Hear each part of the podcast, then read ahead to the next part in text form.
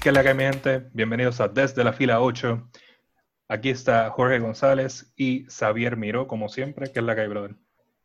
Todo bien. En el día de hoy nos acompaña alguien muy diferente a quien estamos acostumbrados a entrevistar aquí en Fila 8. Vamos a dejar la cancha de baloncesto y vamos a ir al parque pelota. en el día de hoy nos acompaña Edwin Arroyo. ¿Cómo estamos? Este, muy, muy bien, muy bien. Muchas gracias por tenerme aquí junto a ustedes. En verdad, este, No, un honor nuestro. tenerte aquí con nosotros, mano. Muchas gracias. Este, pues vamos a empezar, vamos a ir right to this, mano. Este, vamos a empezar hablando aquí sobre tus comienzos en el, en el, en la pelota. ¿Cómo, cómo es que tú empezaste a jugar el béisbol? Este, yo empecé a los cinco años que mi papá pues, me llevó a un parque. Desde que yo nací me habían comprado un guantecito. Y a los seis años, supuestamente yo me quité el béisbol. Y a los siete años pasé por un parque de pelota y le pregunté a mi papá que por qué yo no estaba jugando. Y desde ahí he seguido jugando hasta ahora. O sea, de los siete años, básicamente. Desde los siete. Porque desde los seis para atrás no tienes memoria. No, eso fue que fui, iba al parque obligado. Después fue que yo quería ir al ok, ok, exacto. A los siete vino esa llamita, como quien dice, se encendió, tuviste el parque y tú dijiste, wow, aquí está mi futuro. Fue que yo dije, yo quiero hacer eso, ¿por qué yo no estoy haciendo eso? Ah, ¿tú lo quieres hacer? Pues yo te llevo. Y pues, Y ahí empezó.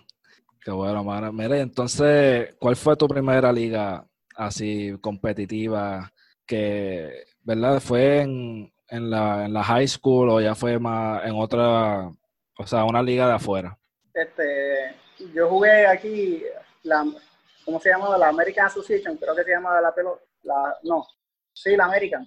Yo sé que era la American. Se jugaba en Puerto Rico y yo me crié ahí hasta que me fui para Estados Unidos, hasta los 17 yo jugué ahí. Luego de eso conseguí una beca en Texas, gracias a la Baseball Academy. Y ahí fue que prácticamente me hice como pelotero, me di a conocer. Gané mi primer All American y MVP de la sesión allá afuera y por ahí seguí. Siempre tuve, se veía como que el chance de que yo firmara con un equipo de Grandes Ligas cuando estaba en colegio, Ajá. pero al final pues no, no pasó. Con todo y que tuve muy buenos números, un año batí de casi 500. Y pues así fue que terminé jugando en la liga de béisbol de aquí de Puerto Rico, la Superior AA. Okay. Ok, ok. Y- So, tú ganas el Golden Globe allí en Texas University, estás Sí. con todo el hype. ¿Cómo fue esa experiencia allá en Texas, verdad? Porque tú eres aquí de Boricua. Pues al principio se me hacía muy difícil por el inglés. Después Mm. tuve un, un verano completo metiendo la Rosetta Stone dos horas al día. y cuando regresé el otro semestre me entendían. Y desde ahí pues he podido hablar inglés. Y fue, eso fue, para mí la clave fue hablar inglés porque ya la parte de, de pelota y lo mental y, y el trabajo ya yo lo tenía. Era como que poderme comunicar y, y las clases, las clases. Sí, que no fue una barrera como tal para tú jugar al nivel que estabas jugando. Tú simplemente lo usaste para comunicarte un poco mejor. Sí, porque se burlan. La gente se... Te empiezan a poner sellos. Y- Eso es triste, man. Sí, mano. Y, y Edwin, este, ¿cómo es que tú llegas, tú juegas infielder, de verdad? Eh, ¿Cómo es que tú llegaste a esa posición? Este, siempre, lo que pasa es que el- para mí el outfield era aburrido porque estaba muy lejos de la acción y a mí me gustaba mantenerme entretenido, cerca de la acción, poderle hablar al pitcher y siempre me he enamorado de jugar el infield. Me he destacado más en segunda base, pero juego la se- tercera y cierre también, pero donde me he destacado de guantes de oro y esas cosas es en segunda. So, es, esa es tu preferida overall, no dices contra quiero probarla otra vez. No, yo en Puerto Rico en la AA yo juego Ciores y en la tercera.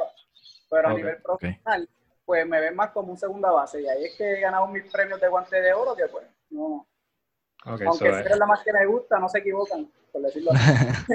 Y entonces estábamos, ah, antes eh, de comenzar, estábamos hablando de, de tu tiempo en los diferentes equipos. Vamos a empezar con la AA. Este. ¿Cuál fue tu primer equipo en la AA? En la AA yo únicamente he jugado con los Brujos de Guayana. Ah, ok, Ok. so es un Desde solo que equipo. llegué de Texas, me he mantenido en los Brujos de Guayama en la AA. Ok, es que se- Sabía a mí me enseñó el chorrete de fotos tuyas que de momento a mí me llegaron como 15 fotos de cantazo y yo me asusté yo, eh, ADH, ¿qué es esto? Y, ah, sí, este Edwin, y estos son todos los equipos, y yo, ah, ah, ah ok. Has tenido uniformes como loco. Sí. Yo imagino que ese closet está lleno de uniformes, que no... Tienes más uniformes que ropa, ¿verdad? Igual que la pared de trofeos. Tiene un cuarto nada más de pelota, yo me imagino. Pero entonces... Tengo mucho. Entonces con Guayama estás jugando la AA y entonces con Coliseba estuviste en- con los ganduleros de Villalba. ¿Eso fue uno detrás del otro o estuviste en otro equipo durante ese, esa transición? Yo empecé la, la Coliseba en Guayama. El equipo se canceló, jugué en Tualta un año y después de ese año yo salí Silver Slugger de tercera, eh, jugando tercera base. Después de ahí firmaron a, ¿saben quién es Eduardo Guzmán? Que jugó Grandes Ligas. ¿Quién, perdón? A Eduardo Guzmán, que él jugó Grandes Ligas, le iban a firmar para que jugara. Y entonces pues me iban a estar alternando en tercera y yo preferí irme a jugar este, segunda base a Villalba. Y desde ahí me quedaba ahí. Segunda base que de es- campo corto. Que es la, en la posición que más te desarrollas como tal, porque te has ganado todos esos premios. Y llegaste, llegaste a Villalba, rápido eso fue, llegaste y campeonato, o hubo un proceso, ¿cuántos años tardó? Pues llegué y el primer año que llegué, el 2014, me fue muy bien. Batí, salí entre los primeros de bateo, pero nos eliminamos. Al segundo año, batí un poquito menos, pero batí bien, batí de 333, pero llegamos campeones. Después, el 2017, vino María, se suspendió y para el 2018 todavía ellos no tenían el puente ready. Ahí es que Ok. pasó a jugar con los jardineros y gané, y gané el primer campeonato que ganaron los jardineros. Oh, so, cambiaste de un equipo campeón a un equipo a, a nombrarlos campeón por primera vez. por primera vez. Y después los estaba molestando con que ahora que yo me fui, yo iba a ganar el campeonato en otro lado. Y pues les gané de verdad. Les di el chip para ganarle la final de, de la liga. Y, y fue un momento bien. Me imagino, así como No sé que ni cómo explicarlo. tú no Sí. sabes ni cómo celebrar, me imagino. Ah, ah, sí, sí, sí, ganamos. Ah, ah, pero les voy a ganar como quiera. Chequeamos. Y entonces, eh, antes de empezar la final, tuvimos como una reunión en la liga y nos Ah. invitaron a hablar de. Y yo les dije, este, el año pasado los ayudé, nunca habían ganado, ¿verdad? Este año no van a ganar, los voy a eliminar. Y se los dije así, como que en relajo, pero se los dije en un programa en vivo y les ganamos de verdad. Y no me pudieron decir. No, no, pero oye, tienes la evidencia para refutar lo que sea que te digan. Dice, yo te lo dije a Carlía, ¿verdad que sí? Bueno, ya tú, ya tú sabes. Oye, pero tienen que estar agradecidos, por lo menos les diste un campeonato y este y tú sin duda eres parte clave de todos los equipos que pisas, porque a mí, yo no soy mucho de pelota, pero a mí siempre me dicen que un average, eh, average de 300 para arriba está brutal. O sea, Sí. eso es como que super jugador, una, una estrella básicamente. Y eso tam- de eso tú sabes que ha sido estrella en las ligas. Y entonces, eh, también jugaste con los Puerto Rico Islanders, que yo descubrí los Puerto Rico Islanders porque un día me, me hicieron una sugerencia por Facebook de que les diera like a la página. En mi vida yo había escuchado de ese equipo y en mi vida había escuchado de la liga. Este, Yo nunca el- he escuchado los Islanders. Esa- en fútbol yo escuchaba a los Ujú. Islanders, pero no, no, de, no de pelota. Este, ¿cómo, ¿Cómo tú llegaste a, a los Puerto Rico Islanders? Pues fíjate, el, el 2017 fue el año que, que yo salí campeón de hits de la Liga AA, ¿verdad? Ujú. Ese año yo había bateado muy bien contra un pitcher profesional que tenía otro equipo. Y él se fue a jugar a esa liga profesional y necesitaba un campo corto. Y él dijo, contra, Edwin Arroyo es bueno, no, no juego profesional, pero tiene buenos números. Y me recomendó. Ahí me llamó, me llamó el dirigente de allá y me dijo que si podía llegar. Y yo, bueno, yo fui. Y gracias, fui y gracias a Dios batí 400 y pico en el mes que estuve allá. Di honrones, di doble, me fue súper bien. Y gracias a esos números que yo puse ahí, este, uno de los coaches de esa liga conoce al coach de- del equipo donde estoy, de los Chicago. Fue un momento clave para mi carrera porque gracias a ese espectáculo que yo pude montar en eso de tiempo que estuve ahí, logré conseguir moverme a una liga más fuerte todavía. Esa liga se llama la de los Islanders Empire League. Sí, es una liga para, para desarrollar, Mm. Desarrollar y buscar seguir subiendo. Es una buena oportunidad. Sí, sí, son seis equipos en total, eh, por lo que estaba viendo. Este, y tremendo, tremenda liga de verdad para hacer esa transición de ligas locales a algo profesional y hasta poder entonces seguir moviéndote. Te, disculpa, te, te interrumpí. Sí, que es una liga para exponerse y ver y, que, y poder conseguir algo mejor. Sí, definitivo. Y entonces ahora estás en, déjame, American, que es la de los Chicago Dogs, es nombre larguísimo, que es lo. American Association of Independent Baseball. Eso mismo. Exactamente. De verdad Entonces- tiene un super nombre. El super nombre. Este, entonces, llegas ahí por, por recomendación. Este, Por recomendación. llegas, ya, ya llevas ahí este, dos temporadas, 2018-2019. Me imagino que va, va, iba en regreso para la 2020, pero por la situación, pues, la temporada, pues, hasta nuevo aviso. Está pautada para julio, hasta Pero- ahora. A- Hasta, hasta ahora. Este, hemos visto ya muchas ligas anunciando que probablemente hasta el año que viene no van a regresar.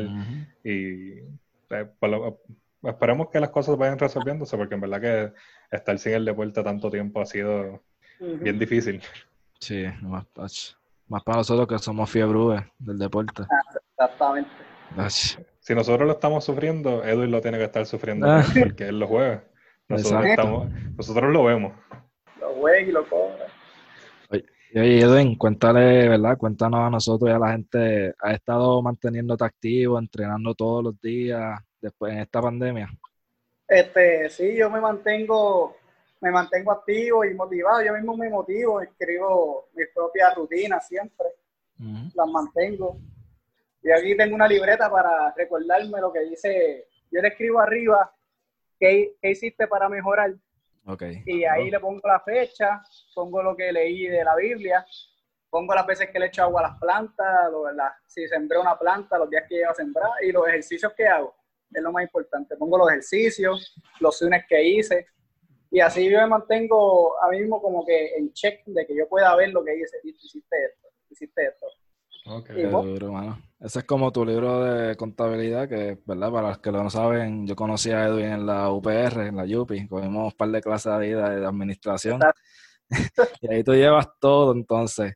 Y para los, ¿verdad? Este es un podcast que estamos haciendo, obviamente, y, pero lo hacemos a través de Zoom. Edwin nos enseñó la libreta y déjame decirle que esos entrenamientos se, se ve que hace mínimo como dos horas de entrenamiento. Y Edwin, hablando de rutina, este, ¿tú tienes algún ritual prejuego que tú siempre tienes que hacer antes de empezar a jugar? ¿O tú simplemente llegas con la mentalidad de que voy a jugar, esta es la que hay, no hay más nada, no hay preparación ni nada?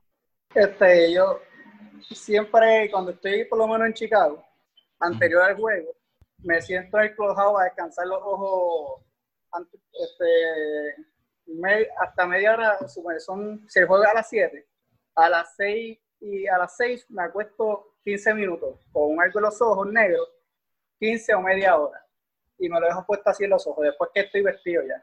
Así que me quedo sentado, acostado, tratando de que los ojos descansen lo más posible. Yo cierro los ojos y me pongo a pensar en los lanzamientos que puede hacer el pitcher, lo analizo y me quedo como que meditando en el juego y nada, así, un rato. Después Sí, de eso estiro, hago una pequeña oración y salgo a jugar. Sí, sí, descansar es bien importante, especialmente en, en pelota, que esa bola tan pequeña, tú sabes, tú tienes que mantener el ojo en ella fijo. Y si tienes los ojos pesados, cansados, irritados, te puede afectar eh, tu desempeño en el campo. Y re- reconocer que la bola va haciendo así en vez de haciendo para atrás y, o que va un poquito para el lado o que va rotando más lento es bien clave para darle a la pelota porque así es que uno distingue qué picheo es.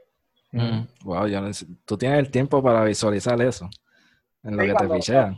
Cuando me tiran la bola yo veo cómo va rotando. Y si Wow, mis ojos están muy descansados o algo así, pues quizás Mm. no van a no van a estar en óptimas condiciones para reconocer eso. Y para mí es importante reconocer eso para no, No, no, para hacer más contacto.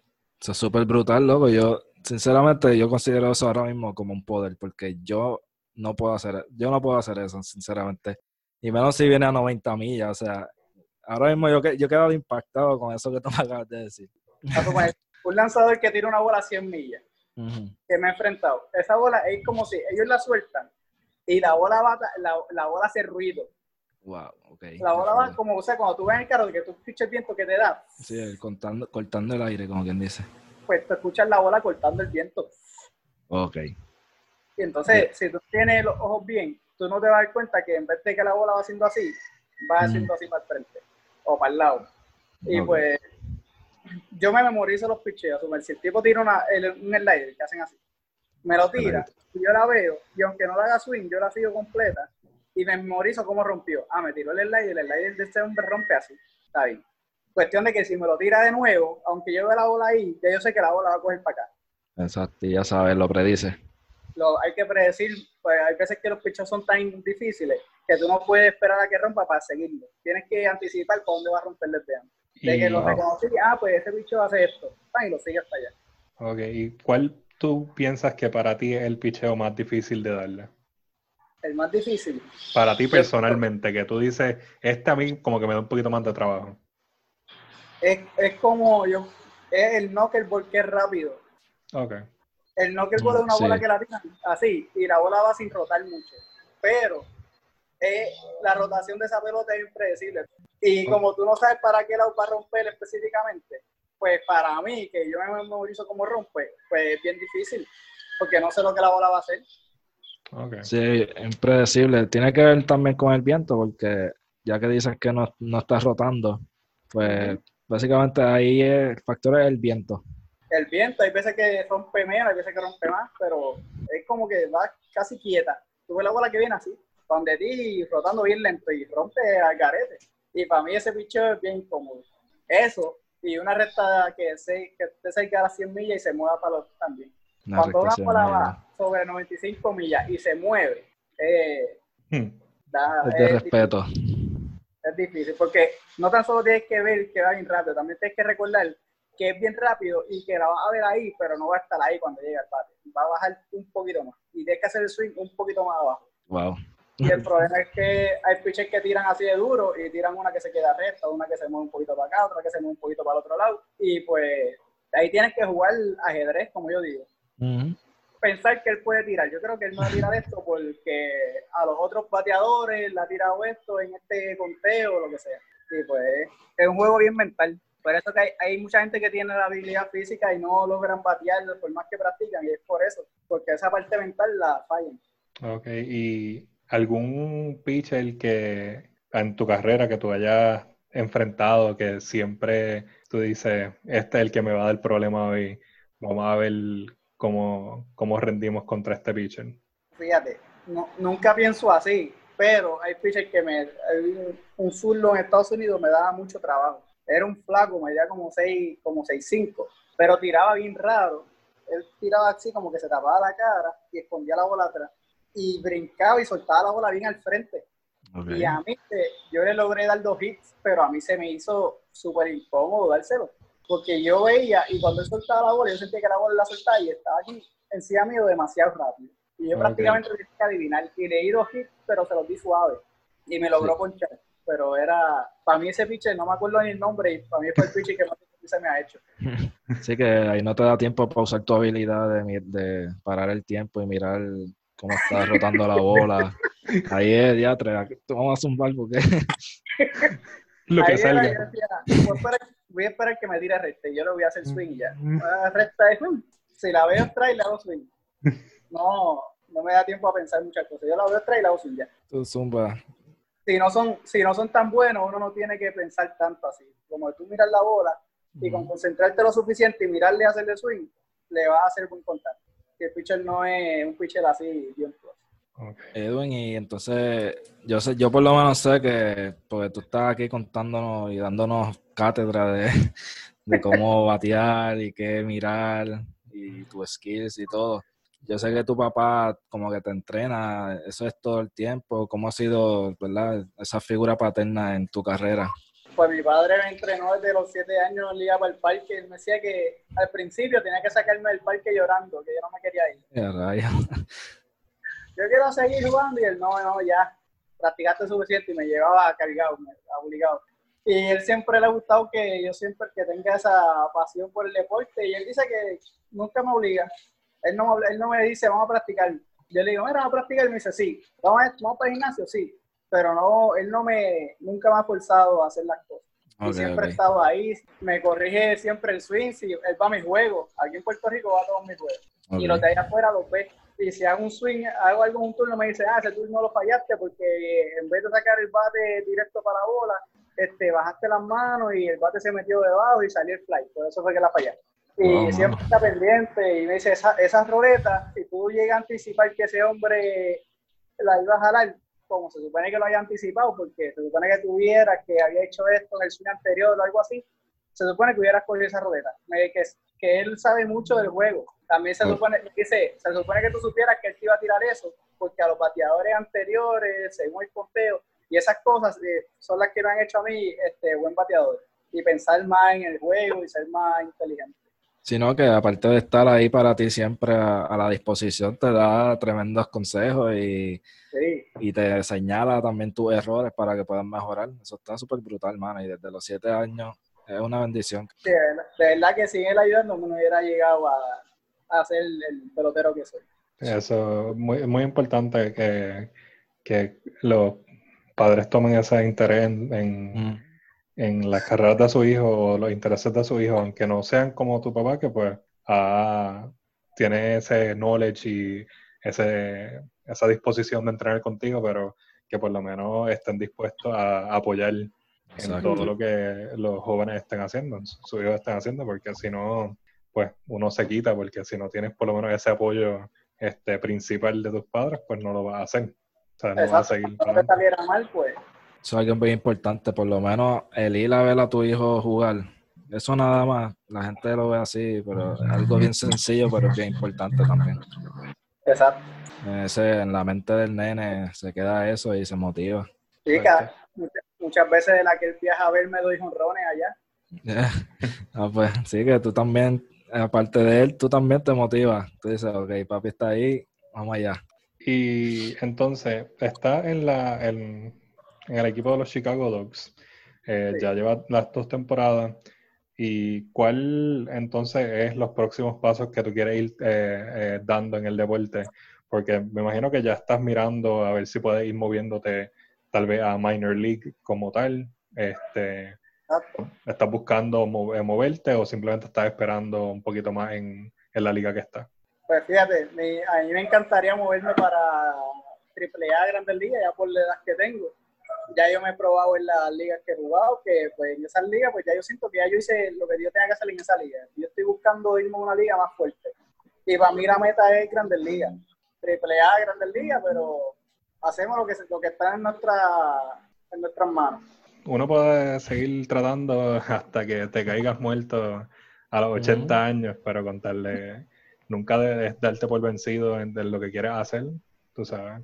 Yo lo que quiero es cuando mire atrás en el tiempo, decir, contra, quizás yo no llegué a donde yo quería la, la pelota, pero donde jugué hice la diferencia y me esforcé por llegar a donde yo quería llegar. Si no llegué, pues otra, es otros 20 pesos, por decirlo así. Sí, por eso, y por, lo menos vas a poder mirar esos dos anillos que tienes en la mano ahora y decir, hey, vale la pena. Gané, dos, gané dos más este año, todavía no me lo han dado. Gané, gané uno, gané el segundo con Villalba, este es el primero, y uno de softball superior. De softball. ¿Ese fue el que fue con los Mets? Sí, la primera vez que jugaba softball superior y gané, gané un campeonato, fue algo bien. No, Sacho, definitivamente, tú llegas a cualquier liga aquí en Puerto Rico y dices, aquí vengo, aquí vengo yo, Edwin. y ganas todo, Ana. Pero qué brutal, eso fue este año, estos últimos años, ¿verdad? 2019-2020, eso de softball. Eso fue este, este, este año, una semana, este, un viernes gané el de softball, el de Peno, el de Coliseo, y al próximo viernes gané el de, el de softball superior. Fue un, dos semanas bien locas, yo dije, este 2020 va a estar brutal, y después vino la pandemia. Dos semanas de champán antes de la pandemia. bueno, qué duro. Y hablando así, así tuviste dos, dos viernes increíbles back to back. Este, ¿Algún juego que para ti sobresalte en tu carrera que tú dices, este fue el juego más importante que yo he tenido? Que llega, el, el mejor juego que ofensivo para mí o que mayor importancia. el, que, el, el, mayor importancia para ti, cuál tú dices, este fue, aunque no ganamos o no tuve el mejor desempeño, este es mi juego favorito, ¿sabes? Ese one game que tú siempre vas a recordar. Este, tengo unos, tengo quizás más de uno. Entonces, voy a decir dos. el, primero fue en Guayama, de los que yo recuerdo así. Y fue mi primer jorrón en la liga de aquí de Puerto Rico, en la AA. Estaba el juego empate 4 a 4, en la entrada 11. Y pues ese día yo no había bateado. Llevaba cuatro turnos y me había ponchado y, no había sacado la bola el cuadro. Y la gente empezaron a gritarme los otros equipos, ah, ¿qué es esto? y yo era nuevo en la liga. empezaron a decir que era este, un colegial de un colegial de cartón. Pues como venía de jugar en Estados Unidos, el colegio, me decían que yo era un colegial de cartón. Y entonces en ese inning, empezando el inning, cogí la saqué y un honrón para acabar el juego. Y después de sentir el, como que tú ves como el público va de no quererte o de decir cosas de, a decirte que tú eres el héroe, a tirarte chavo. Eso sí, pura me tiraba el chavo del público y todo, porque te lo puse a gozar. Y es algo como, eso me enseñó como que la, como la mente de los fanáticos puede ser tan corta.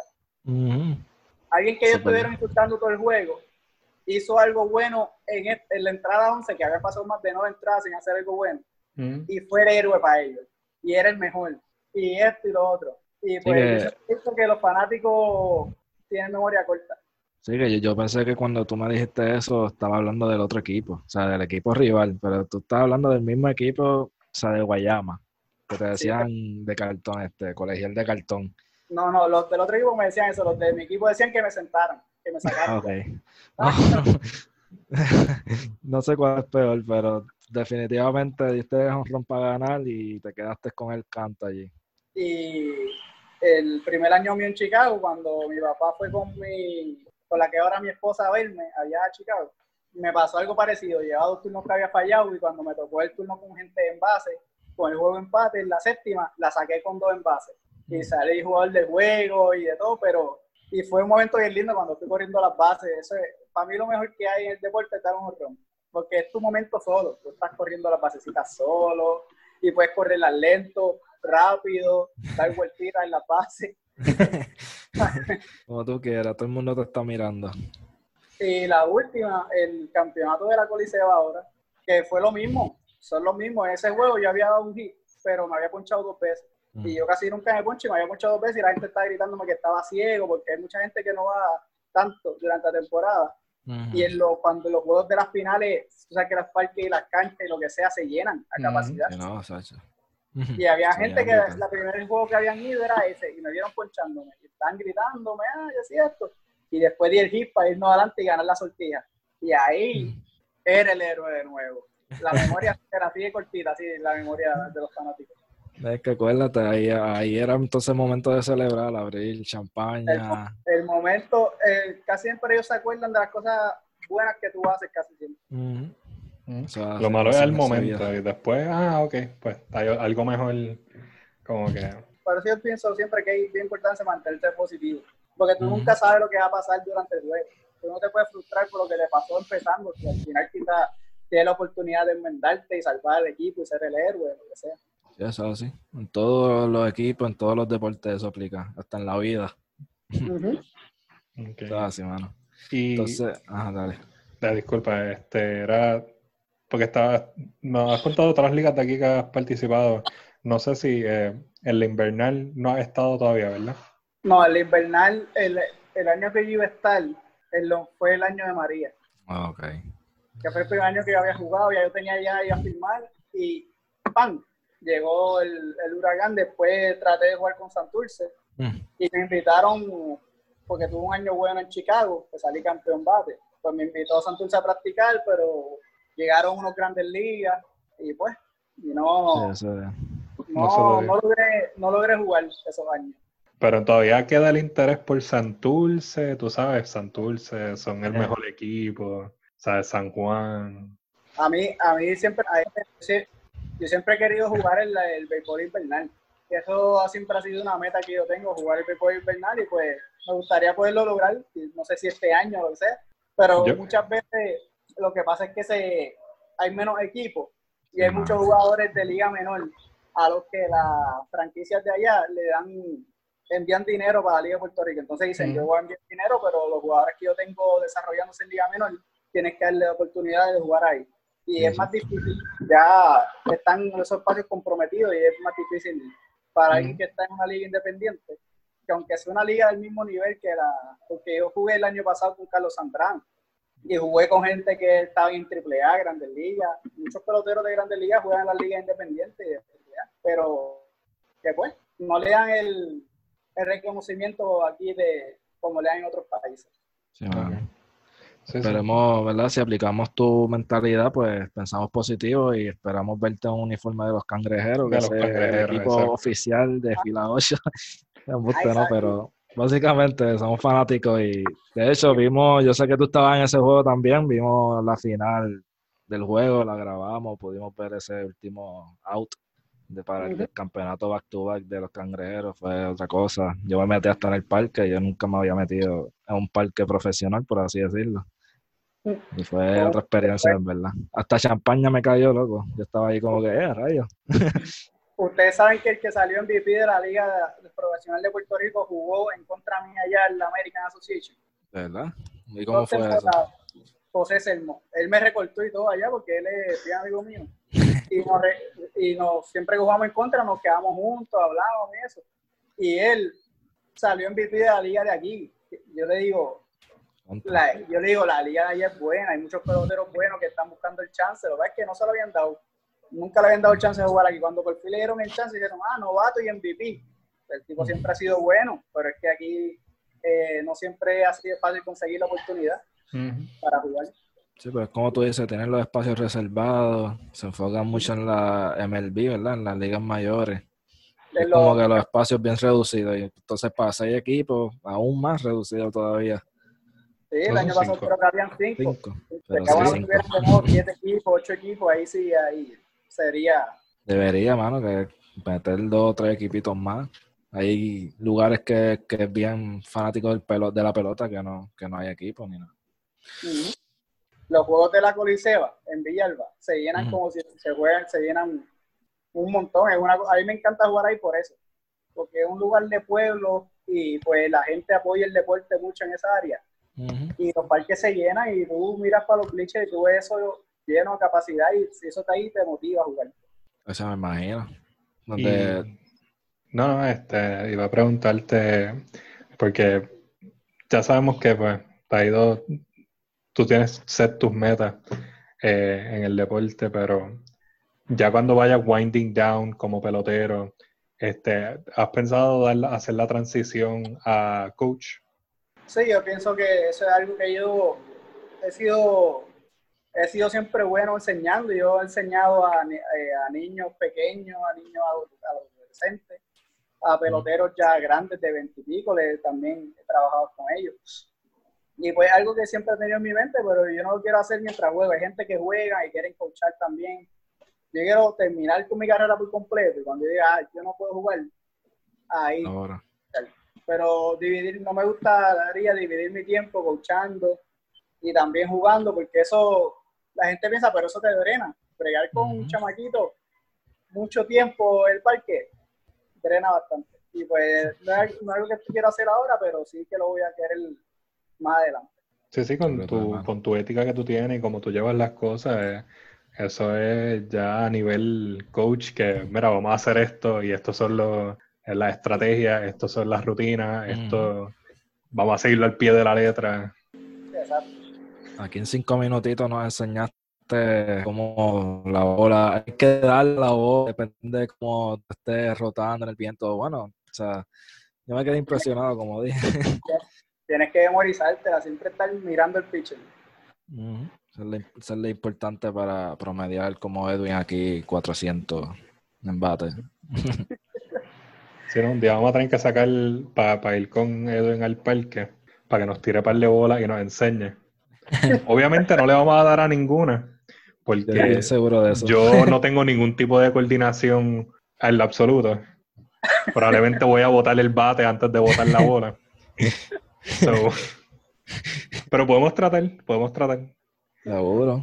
Este, pero mano, de verdad que eh, has tenido tremenda trayectoria, en verdad, porque todos estos equipos que has jugado, estas diferentes ligas, has podido este, ir desarrollándote este, profesionalmente a, un nivel que muchas otras personas pues tal vez no tengan.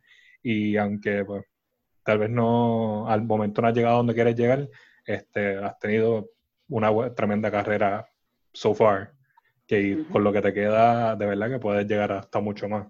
Muchas gracias. Yo quería saber un poquito más cómo era eh, esa, esa dinámica en los camerinos de los Chicago Dogs, o sea, cómo son tus compañeros, cómo es el equipo, si se apoya mutuamente o es como que uno cada cual por su lado. ¿Cómo es esa dinámica ahí allá en Chicago? Pues fíjate, en la liga profesional, por lo menos en liga menor, la gente son más competitivas el uno con el otro y quizás se apoyan menos. Okay. Pero ahí en Chicago, el, como tú estás viajando casi siempre con el mismo equipo todo el tiempo, pues la gente se hace más, se hacen, se acercan más, son más cercanos.